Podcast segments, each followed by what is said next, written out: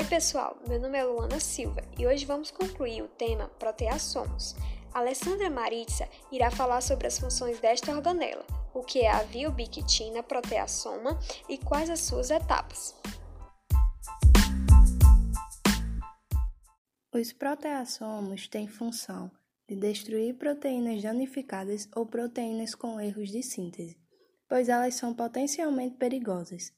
Essa via funciona no citoplasma e no núcleo das células, tendo também como função a destruição de proteínas anormais associadas ao retículo endoplasmático.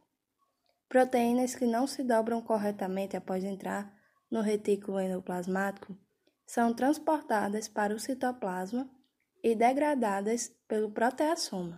A via ubiquitina é o principal mecanismo para o catabolismo de proteínas no citossolo e no núcleo de mamíferos, possuindo enorme importância para a destruição de proteínas durante o ciclo celular. Isso ocorre devido ao fato de haver ampla necessidade de se haver uma degradação ordenada de proteínas para a progressão normal do ciclo celular.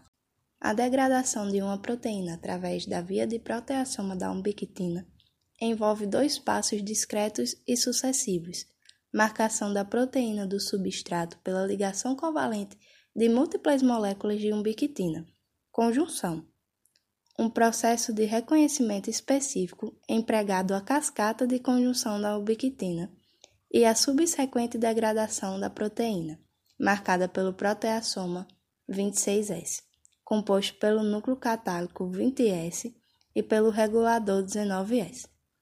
Degradação. Esta função clássica da ubiquitina está associada às funções de manutenção, regulação do turnover de proteínas e a geração de antigênios peptídicos.